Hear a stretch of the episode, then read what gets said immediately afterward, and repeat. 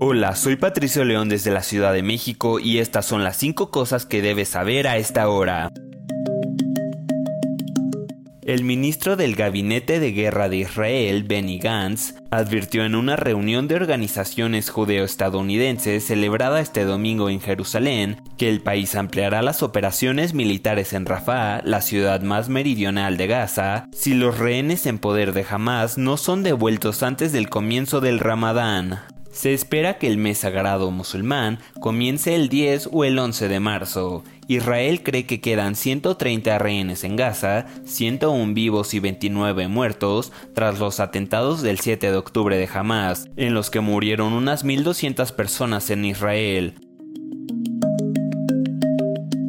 Cinco argentinos y un mexicano murieron este sábado en un accidente de tránsito en la carretera Puerto Aventuras Tulum, en el estado de Quintana Roo, en el sureste de México. La Cancillería argentina informó que una camioneta en la que viajaban siete ciudadanos argentinos y una van turística chocaron. Cinco de los argentinos que iban en la camioneta fallecieron y los otros dos están hospitalizados, uno en observación con aparentes heridas leves y otra que está siendo intervenida. El ciudadano mexicano que murió viajaba en la van. La Fiscalía General de Quintana Roo informó que abrió una carpeta de investigación para esclarecer los hechos. Agregó que de acuerdo con los primeros datos, las condiciones climatológicas hicieron que un conductor perdiera el control de un vehículo y se pasara al carril contrario de la carretera, causando el accidente.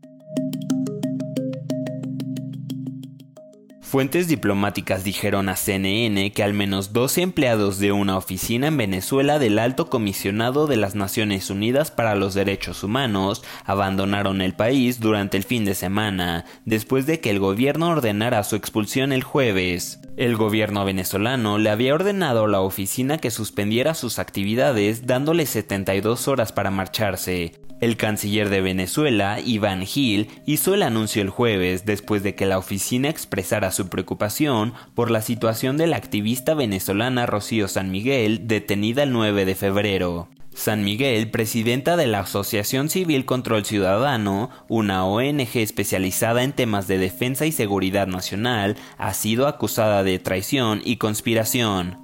Este lunes, el fiscal general de Venezuela, Tarek William Saab, la acusó de pasar información sensible a diplomáticos de cuatro países extranjeros. La defensa de San Miguel ha rechazado estas acusaciones.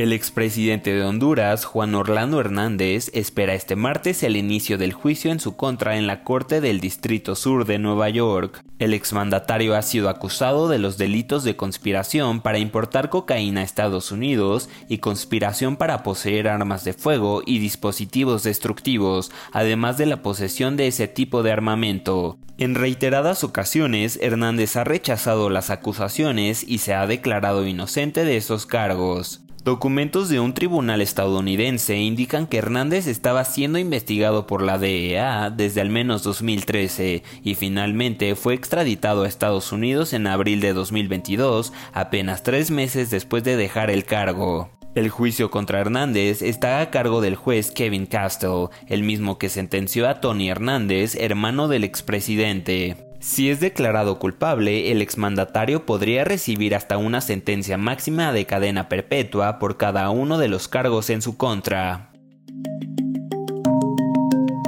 Los fanáticos del club francés Paris Saint-Germain mostraban sentimientos encontrados este lunes, en medio de la conmoción que causó la noticia de que el capitán de ese equipo y de la selección nacional gala, Kylian Mbappé, le ha comunicado al PSG que se marchará como agente libre cuando termine su contrato en junio, siete años después de unirse al club.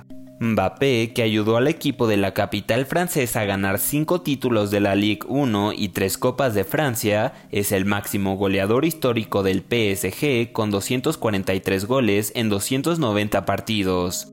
En 2017, Mbappé fichó por el PSG procedente del Mónaco por 193.090 millones de dólares para convertirse en el segundo jugador más caro de la historia después del brasileño Neymar, que se unió a los campeones franceses el mismo año por 222 millones de euros. Todavía no está claro a qué nuevo equipo se unirá el jugador.